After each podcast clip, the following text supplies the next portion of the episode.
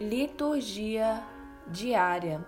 Evangelho de São Mateus, capítulo 8, versículo de 18 a 22.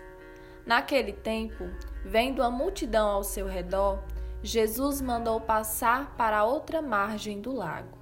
Então, um mestre da lei aproximou-se e disse: Mestre, eu te seguirei aonde quer que tu vás.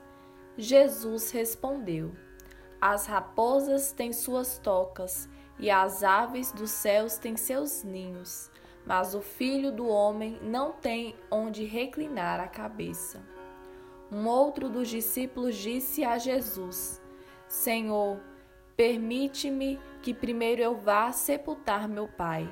Mas Jesus lhe respondeu: Segue-me e deixa que os mortos sepultem os seus mortos. Palavra da salvação. Glória a vós, Senhor.